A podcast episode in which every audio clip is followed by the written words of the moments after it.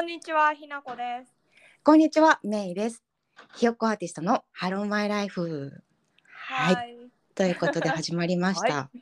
はい、今日もね、水曜日の朝だね。水朝ポッドキャスト。あー、なんか爽快だおはねようございます。そう、ら、あのね、明日から日本はね、連休なんですよ。あそう、そうななんんです。だ？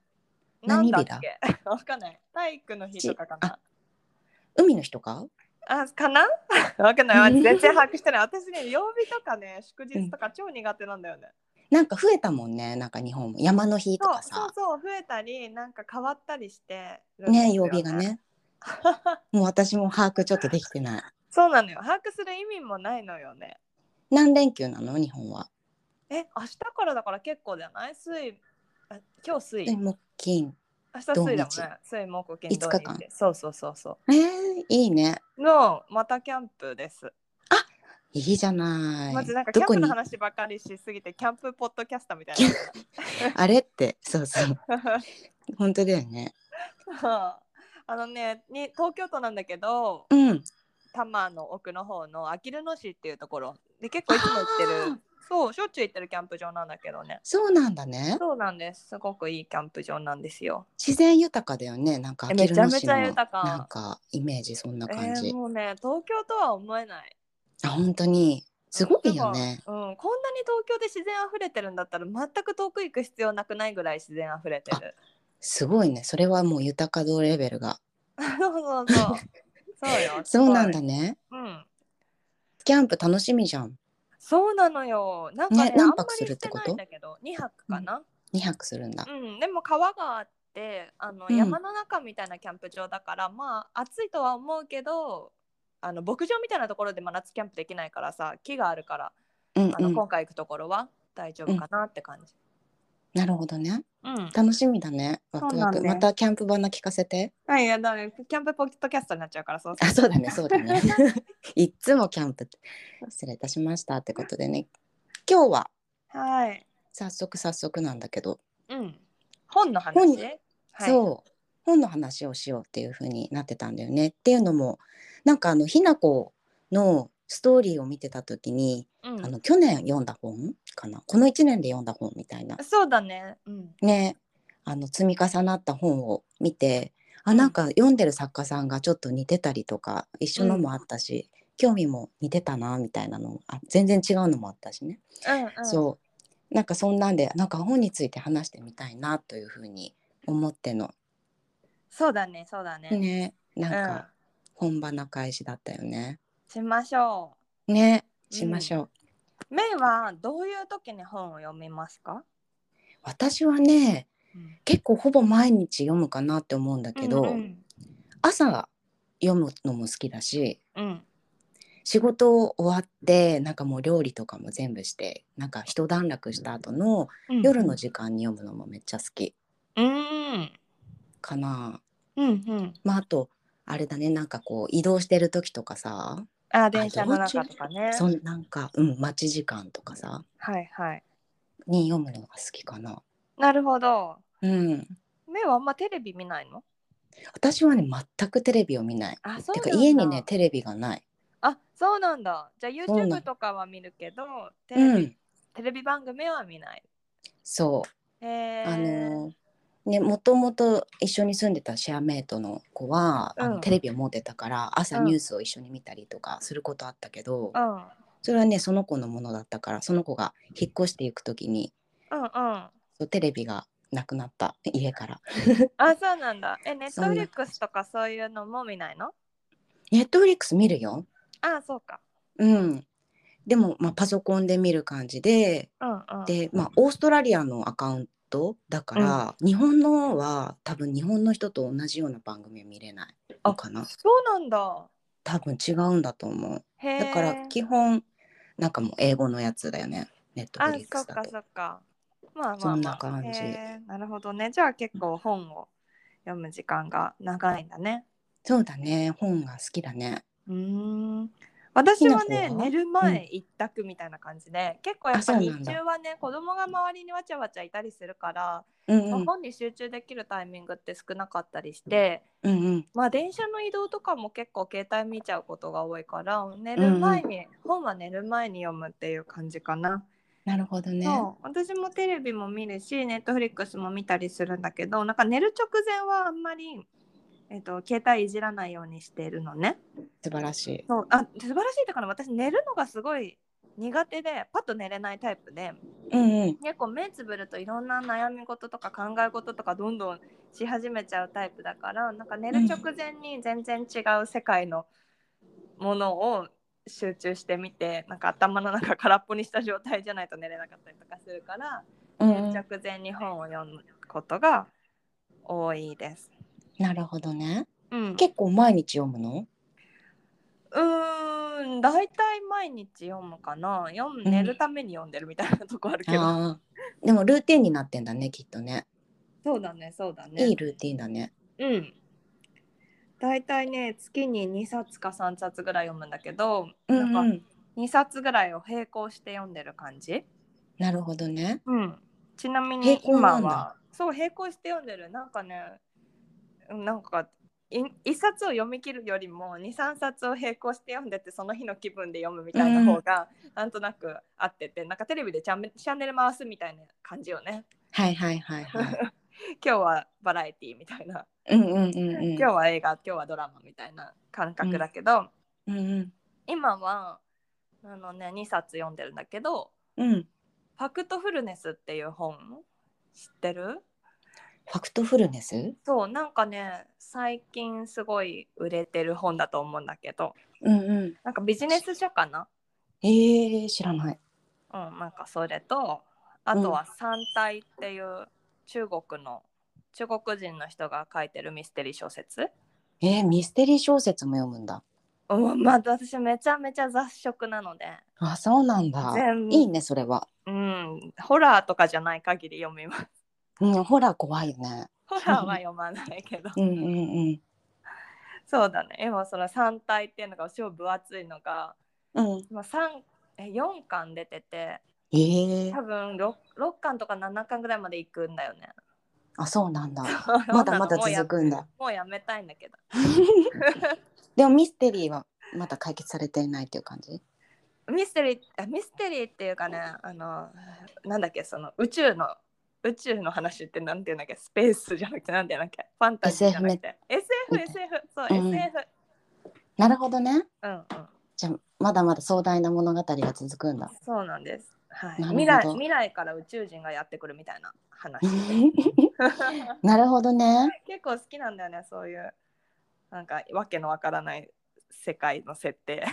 あそうなんだうん好きだよ、私は、うん、あのね逆に現実感がないとうん心がちょっとねなんかついていけなくなるあそうなんだ、なんかなんだろう例えばさうん全あの読んだけど全然「あうのんハリー・ポッター」とかさ面白い、いんだけどはなんていうの共感とかってそういうあれではないみたいなさわかりますもう別世界のその世界を覗くみたいな感じでもなんか心まで入れないんだけど、うんうん私結構やっぱ小説とかエッセイが好きなんだけどそうなんだねそう事実に基づいたとかなんかそういう感じの人がいるみたいななんか設定の方がうんうんなんかこうグッと入っちゃう。なるほどですでもね気持ちはすごいわかるよ言ってることはわかるんだけど、なんか SF とかもすごういんその最先端の科学の知識を詰めてるのよ、あだかーなるらほなどん。かその SF を単純に楽しむっていうこともあるけどそのうん新しい最先端の宇宙科学ってこういうことなんだみたいな知識もインプットしてるのよ。うんうんうんうんまあインプットしてるってなるほどね言っても覚えてないんだけど うんうんでもなんかそういう楽しみもねあったりするかな。なるほどなるほど。そうなんです。あそれはいいね。はい。あー面白い面白い。そっかそっか。じゃあビジネス書とかは全然読まない、ビジネス書はねあんまり読まないかな。そうなんだ。読めよって感じかもしれないけあど。うん全然なんかそんなことは全く思わないけど。うん そうだね。ビジネス書は読まないけど、最近はちょっとあの、うん投資についての本とかは勉強のために読んでたりする。うんうんうんそう今開始したいなと思ってたりするんだけどなるほどなるほど投資ね学びはそんな感じかな。はいはいどんなジャンルのビジネス書を読むのすごいね。なんかビジネス書私ねあの超初心者なんですけどうんうんあの去年ぐらいから読み始めてうんなんかずっと読んでなかったのねそういうものなんかずっと小説ばっかり読んでてほとんどうエッセイもあんまり好きじゃなくって小説が好きだったのずっとうんうんなんだけどなんかだんだん大人になるにつれて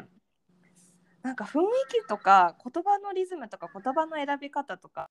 うん感でさ自分の感情を左右されるのがだんだん苦手になってきて、うんうんうんうん前になんか音楽も感情を揺さぶってくる感じが好きじゃないって言ったと思うあけど言ってたね。うんうんなんか本もなんかあんまりなんか感情を揺さぶられるのが好きじゃなくなっちゃってなるほど。なんか昔はのめり込んでたんだけど今は全然なんかその世界にのめり込むっていうことは好きじゃなくていやいやうんうんそうなんか単純に新しい知識とか新しい価値観を与えてくれるものうんうの方んがなんか好きになってビ,、うんビジネス本とか育児本とかあとなんか自己啓発啓発本みたいなのをうんうん読み始めた感じ。なるほどね。そうでなんかこの間インスタに載せたけどさあのひろゆきとか、 うんうんうん YouTube で有名なひろゆきとかうんうんあとなんだっけなんだっけあの人 オリラジじゃなくてなんだっけあっちゃんあっちゃんじゃなあくて西野さんあ西野さんそう,、うんうんうんあの人なんだっけチーム名は なんだっけチーム名忘れたチームコンビ名は何だったっけキングコングキングコングそうそうそうそう 西の野さん本とねかねそうそうすごいよね。うん、とかを結構読み始めた感じかな。あとはフなァ、うん、さっき言った「ファクトフルネス」とかもそうだしうんうんなんか「ホモ・サピエンス全史」とかもそうだあしホモサピエンスね。うんうんそうなんか私ねまあビル・漫画でゲイ読んでツがすごい好きなの。ん何ビル・ゲイツがすごい好きなのね。あそうなんだ。 私ビル・ゲイツファンなの。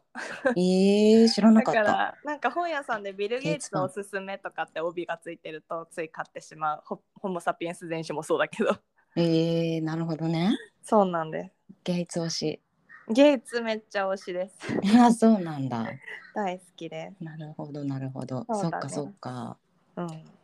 えー、なるほど。でもあれだね、まあ、感情を揺さぶられることがみたいな多分いっぱいこう感動したり悲しくなっちゃったり怒ったり怖くなっちゃったりさうん、すると思うからちょっと寝る前はもうちょっと落ち着きたいのかもね。そうだと思うなんかね昔は本当に国香織とか吉本ばななの恋愛を小説を読んでなんか涙するぐらいな感じになったけど今はそれを求めてない、うんうんうんうん。なるほどね。うん、私は今言った吉本ばななさんも最近何冊か読んだよ。うんいいいいなよんかね素敵うだよん、ね、いいな好んきだかよすごいうん素敵な人なんだなってなんか本ってさってかこう文章を読んでるとその人がどんな人なのかさうんなんか想像できるじゃんそうだね文章とかで。うんバナナさんすごいいい人だなって思うすごい感性豊か なおおらかな、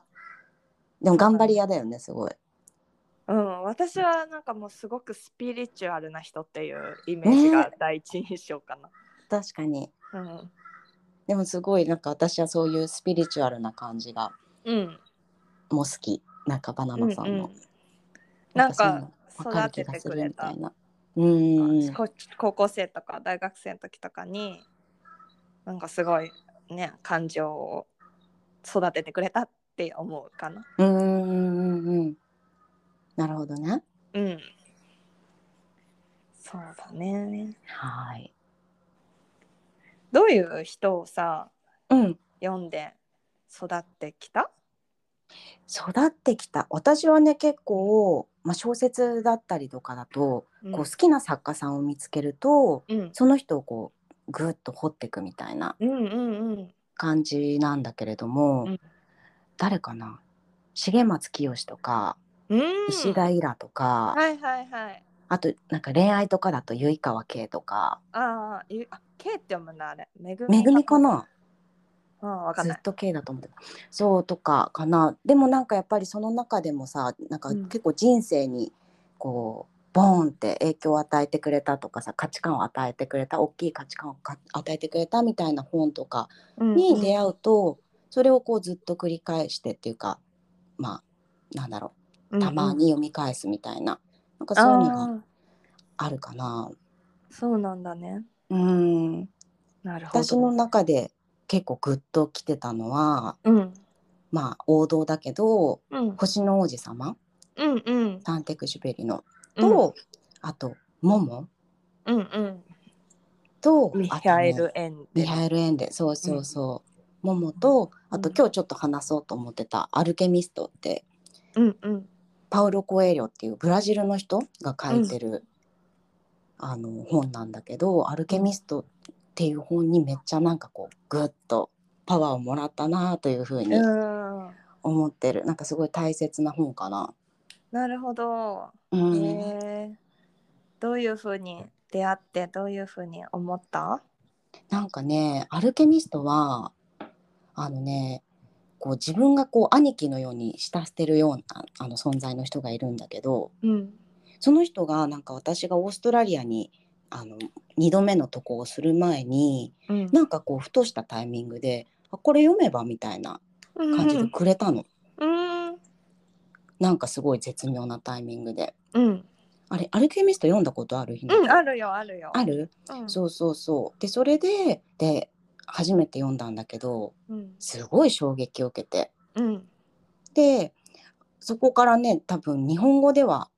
えっ、とね3回ぐらい読んだのかな、へーこっちに来てこの間ねようやくうん一回図書館で借りたことがあったのでちゃんと英語でも読もうと思ってうん今ね英語で読んでるへえんだけれどもだから4回目か4週目している「アルケミスト」あすごといいううんなんかねこう自分がなんかこうプッシュしてほしいなって思う時とか、うんうんなんか人生のなんかこうんう岐路にいる時とかなんか選択しなきゃいけない時とかなんか道を、うんうんそんな時に読むとすごくいい本だなとおすすめしたいなというふうに思う本かうな。んそうでなんかさそのアルケミストの中にはさうん本はなんか自分が聞きたいと思う時に信じられないような物語を話してくれるっていうなんか結構序盤に出てくる一文があるんだけど、もうまさに自分はそんな感じでうんそうなんかひなこは知ってると思うんだけど、うんうん羊飼いのサンチャゴくんっていううんうん男の子がなんかうん夢を見て、うざんっくり話すと。なんか夢の中でなんかエジプトのピラミッドに宝物あるぞみたいなうんうん夢を見てええこれは本当かもしれないみたいなその夢を信じて行くのか行かないのかどうするのかみたいな選択をするのねまず自分で。うんうんでもうこんな行くチャンスってないなっていうふうに思って、うまあ、ん結局行くっていう決心をしたんだけど、うん結構その自分がいるところからエジプトはすごい遠いのもう砂漠も越えていかなきゃいけないしみたいな、うんうん超冒険みたいな感じでまあなんかあのありきたりに言えばそのエジプトのピラミッドに行くまでの旅の中で、まあ、いろんな人と出会いながらさ、うんもう速攻最初の方ですなんかあのこれ旅の資金にするぞってたあの持ってったお金とか速攻すられてさすってんてんになるって いう事件とかも起こるんだけど、まあ、そういうなんかいろんな人とかなんか物出来事とかに会いながらなんかこう人生って何なのみたいな追求していくのみたいなのをうんなんか学んでいくみたいなうんうんそんなね物語なんだけどうん結構教わることが多くて。うんうんそうなんかあのこの本の結構主題うんにはなんか自分の運命を追っかけるみたいな自分うんうのん人生って何なのみたいなところをなんか問うてくれたりしてるんだけど、うんうんそう何が自分がしたいのかとかやりたげやり遂げたいことは何なのかみたいなのをうん運命っていうふうに言ってるんだけどうんだからひなことしたら今はあれだよね服のデザインとかすることが運命でさうんみたいなね。うんでなんかその自分の運命を発見したらさそこに突き進む決心をしてでちゃんとその進む勇気を持って進んでいくわけじゃん。うんなんかやっぱ傷つくことを恐れたり失敗とかって怖いけどみたいな。うんうんでも自分が本当にそれを欲してるみたいなうん本当にそれを全うしたいんだっていうふうに思った時はうんもういろんななんかね、まあ、神様がね、まあ、神様っているんかいって感じだけど、うんなんかちゃんと前兆だったりとか、うんうんなんかサインとかを置いといてくれてその道に向かううんそそこにねこうどんどんねこうあの突き進んでいくとちゃんと叶うんだよっていうそうでだもねなんかこうそうそうそうでもさたまにこう怖くなったりして止まったりとかさするじゃん、うんなんか選択しなきゃいけない時とかも怖いしでもなんかどっちがわ何がワクワクするのかなって自分が何を人生で全うしたいのかなみたいなのをうんこう考えさせてくれるなみたいなベラベラと喋っちゃったけど、うんうん結構すごくねうんなんかパワーをくれるよなとうんうん思えーう。うん、そパうーだッと喋っねちゃったう。んうん八十一カ国語に訳されてんだって。すすごごいいよねね。いやうすんごいよね伝説本。めちゃめちゃ全世界的にね、有名な本だもんね、ね、そうだよね。うんでもなんか童話っていうかさそのあんまりなんかちょっと非現実的な不思議な世界観の本だよねなんかだからすごいその全世界の人がさうん共感しやすいってことなのかなと思う、なんかあんまりダイレクトにさすぐ自分に置き換えてなんか共感する感じじゃないかなと思うけどそうだね。なんか非現実的な不思議な世界の出来事みたいな感じです描かれてるから、ういろん、どこのねどんな環境にある人でもね自分を投影しできるのかなってことなんだろうね。あ、確かに。そうだね。なんかうん舞台はすごいエキゾチックな感じでさ。そうだよね。ランプが出てきたりみたいなラクダがみたいな感じだったりとかさ、うんうんうん。感じだしそうなんかあのすってんてんになったとクリスタル商店とかでクリスタルを売るお店とかでさその借金、借金っていうか旅の資金を挽回しなきゃいけないのそうだよくんね。さ、そこでなか何な年かか行くんだよクね、リスタルのお店ってすごいみたいなさ、そねそうそうそうそううイメージできないのよね。でねでもなんかこう想像するとすごい綺麗な世界うんうん。そうだなって思う。え確かにちょーっと非現実だけどねそうでもこれは何回も読んでるなそうなんだね。うんうんなんか私あんまり何回も読む本ってないんだけどうんうんなんか何回も読む詩はあってすごい詩ポエムポエムすごい有名だけど、茨城のり子さんの「よりかからず」とかっていう詩はうんうんすっごいなんかずっと持ってるかな私ねすぐ本をねブックオフに売る人なのね あそうなん だ全然キープしたくなくてどんどんどんどん売る売ってしまうってか手手元に置いておかない人なんだけど人にあげちゃったりとかしてえなんー、だけど、だから自分の手元に置いてある本ってすごい少なくてそのうちの一つが茨城のり子の茨城かな茨城かな茨城のり子さんっていう詩集詩人うんうんうはずっと家に手元にある本、んえうー、んこう響く感じそうその中であもうねおばあちゃんで亡くなったのかなもうすごい昔の人なんだけどうんでその中でなんか「寄りかからず」っていうもうめちゃめちゃ有名なんだけどなんか有名だから私が今ここで言うのもあれだけどっていううん詩があって、うんうなんんかそれもねなんかなんか自分の周りの意見とかになんか左右されないでなんか自分の2本の足で立ってうなんんか寄りかかるとすればそれは椅子の背もたれだけっていうなんか何にも寄りかからないで生きていこうみたいな寄りかかるんだったら椅子の背もたれだけだよねみたい な詩なんだけうんうんうどんそれをすごい読んでる本で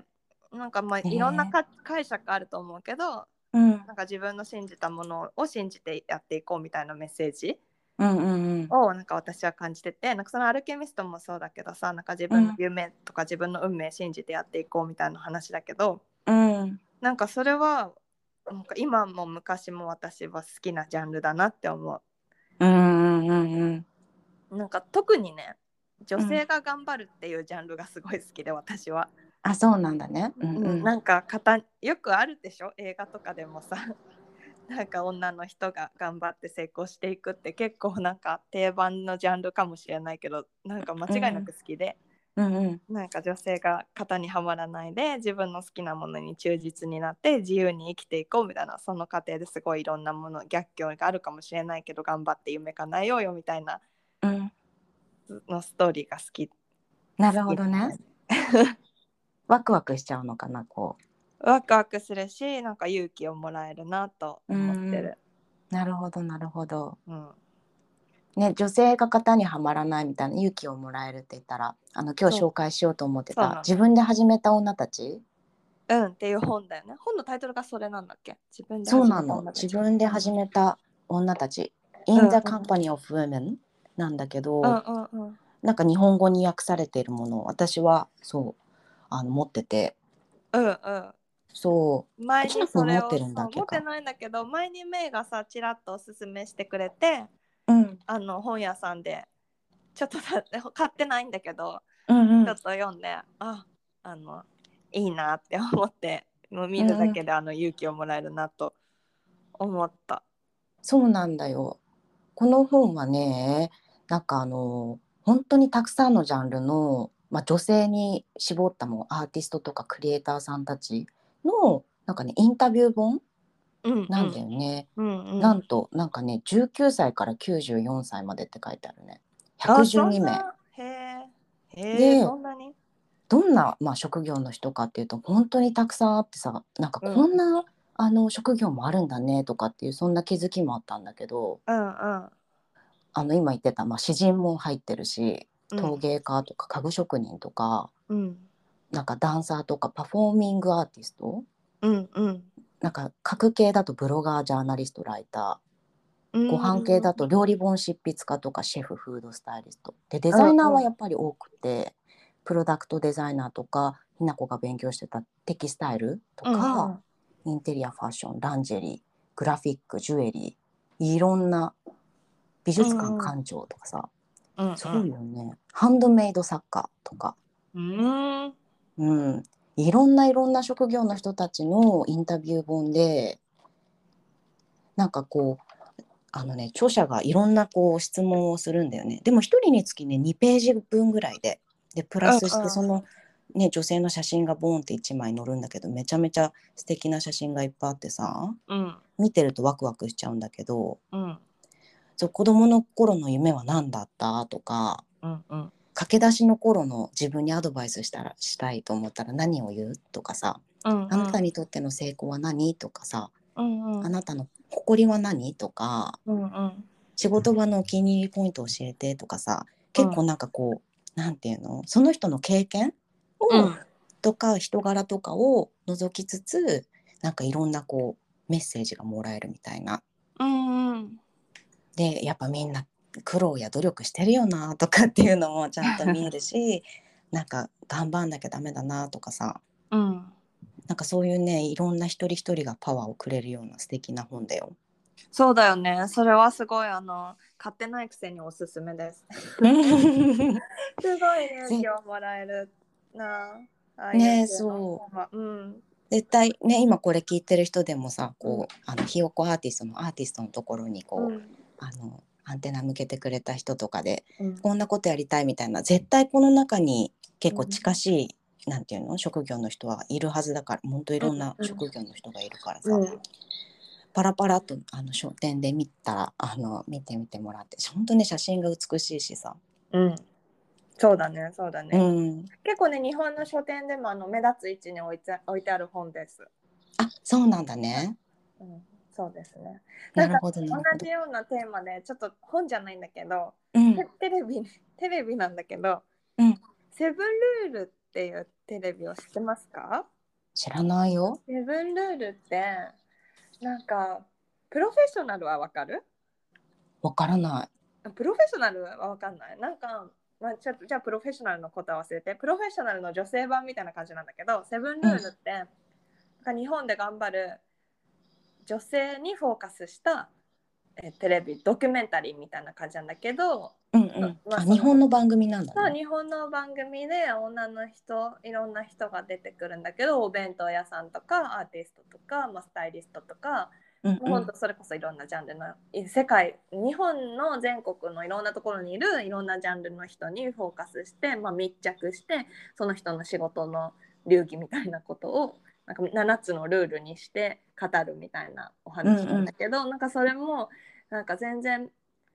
すごいお金持ちな人がいっぱい出てくるわけじゃないのよ社会的にすごく成功者としてあの有名になって女性が出てくるわけじゃないけど、うんうんまあ、世田谷のパン屋さんですごい行列ができてるお店の人とかうんうんなんか撮影現場ですごい愛されてるお弁当屋さんの店主とか、うんなんかそういう感じの人が出てきてなんかその人たちにはそれぞれポリシーがあって頑張ってきた過去があって、いろんな苦難を乗り越えてきたみたいなストーリーがあってその番組もさっきメイが言ってたその本と同じ感じなんだと思うけどもうちょっと規模が小さいものですごい私に日々勇気をくれ るいつもへー毎週見てる。あそうなんだそうなんか YouTube とかでも見れるの かなうんどうでしょうどうでしょわうかんないテレビかなや うんっぱしうんねなんかそのテレビのサブスクみたいなのもあるよねなるほどなるほどああの見逃し配信みたいなあーなるほどなそうるほだどそういうのじゃないとそういうのもあるもしかしたら見れないかもしれないけどそっかそっかそうすっごいいいですその本もえー、日本の方はぜひだね日本の方はぜひそういう、うんうんあとあれだよねひなこはずっと持ってる本があるよあと教えてそうくだれそうてだうんなんかそれもね頑張る女の子たちの話っていうのにちょっと共通してるんだけど、うんそういう持ってる本本シリーズ、うんでなんかパリの小さなアパルトマンっていうえっとねなんていうのこういう本いっぱい写真が載ってて雑誌じゃないんだけどさうん本なの そうなるほど小説じゃなくていろんなえっとマガジンみたいなマガジンみたいなでも本なだけど2010んもなんだろう2006年うんうん2006年とかに出てた本で、えっと、いろんな女の子たちのパリに住んでる女の子たちのアパートの様子がいっぱい写真に収められててその子たちがどういう生活をしてるかとか、どういう職,、職業なのかとかっていうのが載っててうんうん素で敵今アパルトマンって言ったけどパリの小さなアトリエとかうんストックホルムの子供部屋とかうんうんなんかいろんなシリーズがあって、ね、なんかこれはこれに出てくる人たちもすごい成功者とかが出てくるわけじゃなくて可愛いお部屋に住んでる可愛いフランス人の女性が出てくるんだけどみんな大体、うん、会社勤めの子とかはいなくてうんうん大概ちょっとした小さなものを作って売ってるとか、うんいろうんんなグラフィックデザイナー目指して絵か毎日絵描いてるとかっていう子たちが出てきてその子たちのお部屋が載ってる。えーそうすっごい可愛くてうんでこれ2006年ってさもうピンタレストもインスタもない時代、うんそうだねそうもうこの本がどれだけ私の目を癒してくれたかっていううんうんうん今はさなんか自分の好きなものをどんどんピンしていけばどんどん好きなもん画像にたどり着けるけど、うんまあ、当時はさこんな可愛いお部屋を見せてくれる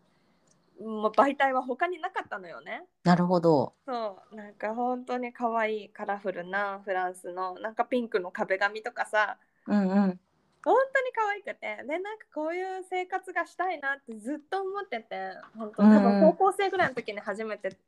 うん一冊目を持ってなんこの人たちどうやって生きてるんだろうこの人たちの生活すごい楽しそうなのにみたいな感じでなんかちょっと夢みたいな感じだったんだよね。なるほどなるほどねでなんかそのまま、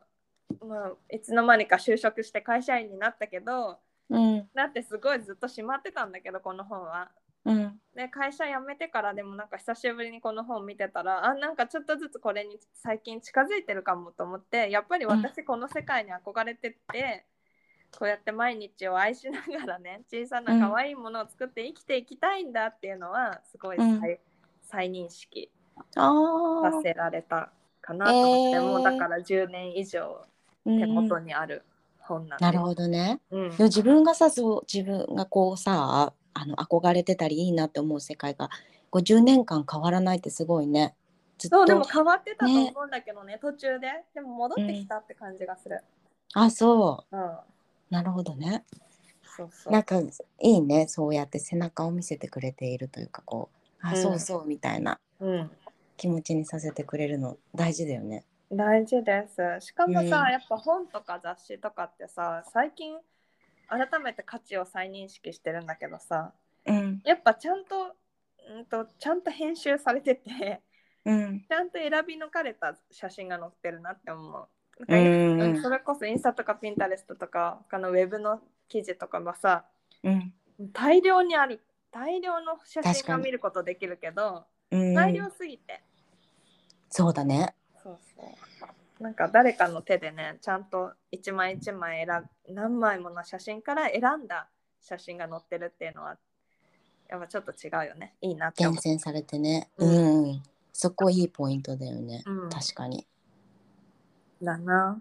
本の良さねうんひなこはこの間ちらっと言ってたけど、ペーパーブックオンリーなんだよねあそうなの一応ね Kindle もうちにはあるんだけどやっぱ寝る前にデジタルから離れたいっていう気持ちがちょっとあるしなんかなるべく寝られ、寝ら入眠寝る前のう意ん識であるから、私にとって本はうんうんだうからん紙だな、そうだよねうん、なるほどね私私もねなんかさ Kindle 物あごめんごめんあいいよいいよ物キープしないしたくないからささっき言ったみたいにブックオフで売るとかっていうぐらいあの本をあんまり手元にずっと並べときたくないから本当は Kindle の方が私に合ってると思うんだけど、うんうんうん、でも紙だなでもね私さ本当に紙派だったのうんうんもう電子書籍なんてみたいな本じゃねえみたいななんか昭和みたいなさ感じで うんすげえ思ってたのねうんでもなんかやっぱこっち来てさ日本語の本読みたいと思っても本当にアクセスできなくてうんうん限られた本しかさ見つけられないし、うんすごく少数だし、うんで、まあ、Kindle をあのパートナーにねもらってでそこからさ、えじゃあ Kindle 読んでみるかと思ったけど、まあ、本にアクセスできるのあのすごい嬉しいけどプラスやっぱすごいコンパクトだし何冊もやっぱ入るしうんうんなんかやっぱ海外住んでて本が好きとかっていうんだったらうんもうぜひ Kindle は超おすすめって私もうん本本のは本当ペーパーバッグあブック派だったけど、うんなんか意外と Kindle も全然目疲れないしいいなみうたいんうな、んうんうんなんかあの恩恵をもらってるよ。そうだよね私も多分もっと使ったら全然いいんだと思うんうんうん。ね多読するならねいろんな本をみたいな。うねず値段もそんな高くないしね w i f i のついてないやつで全然良かったりするしねそうだね。うん 日本の古本屋が本当恋しい。あはははそうですかうん。そうかやっぱね日本語の本はすごいうん、あの読みたいってなるね。うわそうなんだ日本語は美しいって思うすごく。うんそうだねまあ日本語は日本語英語は英語まあ私は結構海外の人の小説も読むからうん。もう別にどっちでもいいけど今うんうん読んでるのなんて2つとも翻訳されてるし、そうかそうか。うん、いや日本語ネイティブでよかったなってね本を読むと思ったりする綺麗あなあ表ね現に出会っそうたいりうして言葉に出会うと本当にさなんかあー本当にもう素晴らしいと思うよね。ね本当だよ ねうんうん素敵な感性だって思いながら、うんうんねなんかそういうのはいいよねやっぱ本の世界、うんなんか言葉選びのが一で一番私が好きな作家さんは川上ひろ,、ひろみさん。川上ひろみさんそう川あ読ん上だことなはい美恵子も好きなんだけどあ美恵子さんね美恵子も好きなんだけけどひろみがやっぱり一番好きでどうんうんひおすすめですす ごく 何ひろみがおすすめひろみもおすすめ美恵子も好きだけど美恵子が好きだったらひろみも好きだと思うあ本当私は美恵子好きだからじゃあひろみを読んでみようかなそうだねひろみの方がもうちょっと、うん、もうちょっとファンタジうんうんあそーそうだねなんうなるかほど春樹寄りの春樹寄りのね。でも春春樹寄りの樹さ、ファンあタジーごめんごめん、ぶっ込んで。だ春樹ね、すっごい遠ざけてたの。学生の時にうん読んで全然ハマんなくて、えそうなのえそうむしろ龍を読んだみた いな。うんうん龍もいいけど春樹も私は好き です。そうでもなんかうね、ん三十超えて春樹を読み始めたらうんめうんっちゃハマった。なんかまだ若すぎぎてあれだったんだなって、自分の器が春樹に見立ってなかったんだわと思って。そうだねまあそうだね今もあれだけどさ。うんうんうんわかるわかるなんか私ね、なんか私親に母親にすごい本教育されてんのねあそうなんだ母。親がこれ読みなこれ読みなみたいな感じで与えてきててうん。私中1で村上龍めっちゃ読んだよな すごいね。そうなんかうち激し母めもなんか今でも「いやあれは悩んだんだけどね」とか言って、うん だから中1なんかもうすごいセックスみたいなドロドロなんかドラッグとセックスの世界をなんか村上龍で教え込まれ、 お母さんが勧めてくるっていうのが結構ハードボイルドだね。そうなのよだから中学の時にすごい読んでたのが村上龍と村上春樹と桐野夏生なの春樹と龍のまたこうギャップもね、だから多分母はね龍の世界もあるけど春樹の世界もあるんだよみたいなこと どをっち もね、バ教ラえンスたかバっラたンんだスと。思うそうでなんか私は結構中学の時のなんか結構センセーショナルな 本っていうのはこういうことなんだなみたいな感じの不思議な価値観に多分なってうんうで大学生になってなんか普通の もうちょっと普通の東野圭吾とか石田イラとかを読み始めてんうんうんあれこういうのでいいんあだけ普どみ通普たい通なって。 私なんかもうちょっとこういうエンタメ要素の強いものの方が好きかもみたいにうんうんうんうんなったりして、あとまあ「ハリー・ポッター」とかも読んだしその、うんダン・ブラウンも私がすごい好きでダン・ブラウンわかるダンブラウンわかんない。あのえっとねダ・ヴィンチコードあの人あ、あそうなんだね。そううわめちゃめちゃ素晴らしくて大好きでダヴィンチコードの他に、あとどねん結構 SF っぽいのとかも書いてたりとかするんだけど、ええーちょっとね名前も思い出せないけど、うんうんまあ、それもなんかあのストーリーの中にいろんな知識を詰め込んであるから天才だよねそういう人。そうダヴィンチコードもさすごい美術の知識を得ることができるし、その SF の話もねいっぱい最新の科学の話が詰め込まれてるからすごいため,、うんためになるし、まあうんうんしかものめり込むぐらいミステリーは面白いしみたいなうんう感んじ、。なるほどな。そうそうでもその中でなんか言葉選びっていう意味で言うと川上弘美とかそうだねその話だ香った織とかにすごい影響されてるかな。エクニカオリ？うん、エクニカオリも私は読み結構たいんだけどなんか Kindle にないんだよねあんまり。そうなんだ。そえなんでだろう。うね悲。しい。ええでもちょっとひろみさん見てみるね。でもあの美恵子さんのさうん、父と蘭で、うんうん、 2020年はうんあの人生初父について考える父ってあのお乳の方なんだけど ねおっぱおっいのぱいね。そう今まで人生で考えてこなかった 父についてなんかすごい考えさせられた私は小説一冊読んでうん。なんかあの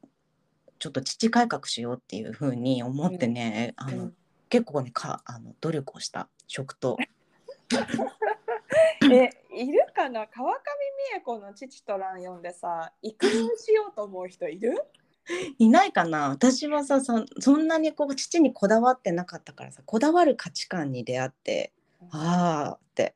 まあ、女性と父ってそうだよねこんなに切って切り離せないものだよねみたいな思って考えてこなかったけど私すごい貧乳だったからさ、まあ、だったっていうか今もそんなないけど別にあ そうなんか ああるっていうのもいいなみたいな教えてほしいですよそうそそうのあの術を。術なじゃあちょっとこれそれはまたあの改めての機会であそんな感じ本はいろいろあのきっかけを与えてくれたり価値観を与えてくれたり、知識を与えてくれたりいいね、いいです。うんこれからも読んでこうって思うしなんかいいのあったら教えてほしいし、うん。こんな感じでいいんじゃないですか。いいでしょうかということ でじゃあひよこアーティスト締めるか締めましょう。よーポンって初めてだった ごめんごめん今なんか決まってるのあるかなって思って、ちょうないちよょねうかなって思 った。それではねチャオチャオチャオチャオ。